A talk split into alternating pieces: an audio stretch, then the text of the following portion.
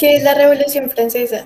Fue un conflicto social y político con diversos periodos de violencia que convulsionó Francia y por extensión de sus implicaciones a otras naciones de Europa que enfrentaban a partidarios y opositores del sistema conocido como el antiguo régimen. Eh, antecedentes de la Revolución Francesa. El antiguo régimen. Se denomina antiguo régimen al estado político, social y económico por el que atravesó Francia antes de la Revolución.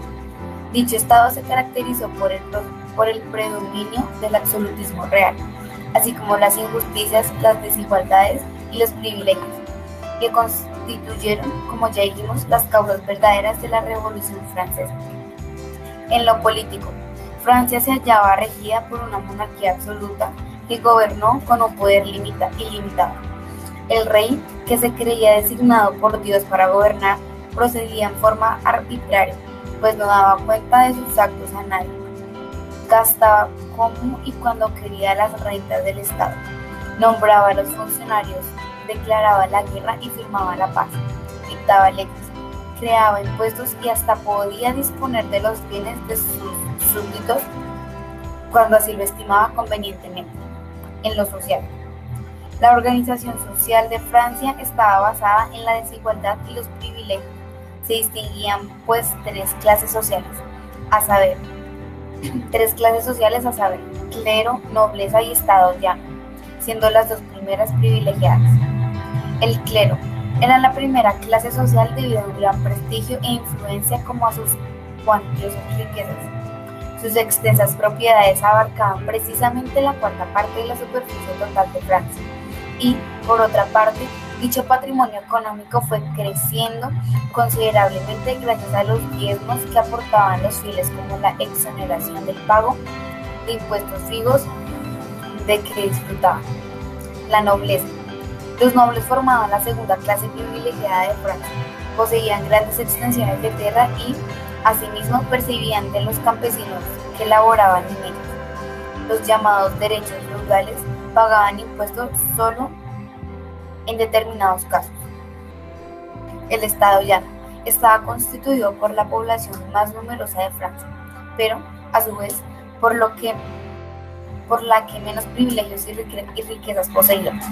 A la cabeza de esta clase social se hallaba la burguesía, formada por industriales, comerciantes y profesionales, quienes con el correr de los años habían logrado conquistar una sólida situación económica y una vasta preparación cultural que hizo de ellos precisamente los promotores de la revolución.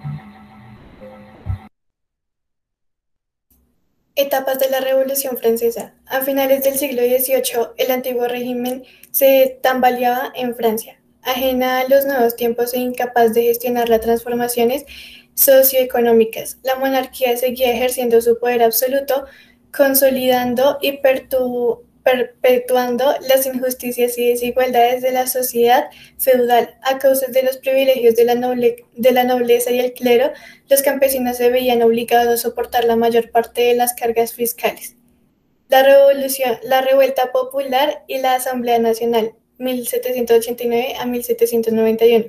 Los representantes del tercer estado con la burguesía al frente exigieron la sustitución del sistema tradicional de voto, un voto por estamento por el del voto individual y ante el rechazo de sus peticiones y la postura vacilante de la monarquía.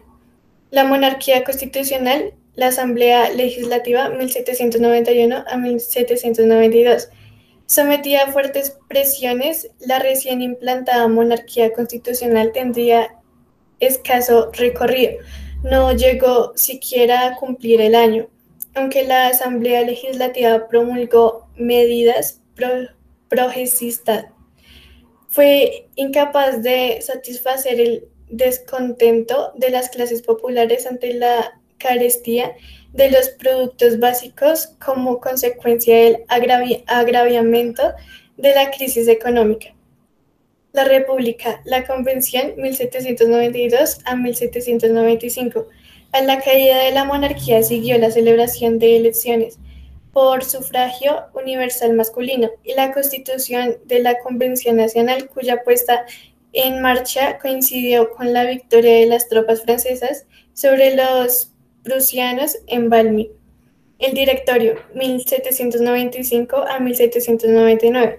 En octubre de 1795 la convención fue disuelta y sustituida por dos cámaras, el Consejo de Ancianos y el Consejo de los 500, elegidos por sufragio cesitario, detentaban el poder ejecutivo de los cinco miembros del directorio, renovables a razón de uno cada año. Características. Creó un nuevo modelo de sociedad y Estado. Surgió con ella la Ilustración. Se afirmaron los derechos de los hombres. Se empezó a dar la participación al pueblo. Se dieron los saqueos y destrucciones de castillos. Se eliminaron las extensiones fiscales. Se formaron las ideales de libertad, igualdad y fraternidad. Se eliminó el sistema feudal y los privilegios del clero. Causas. El rigor del absolutismo las desigualdades del régimen feudal, la miseria y marginación del pueblo llano, las ideas de la Ilustración.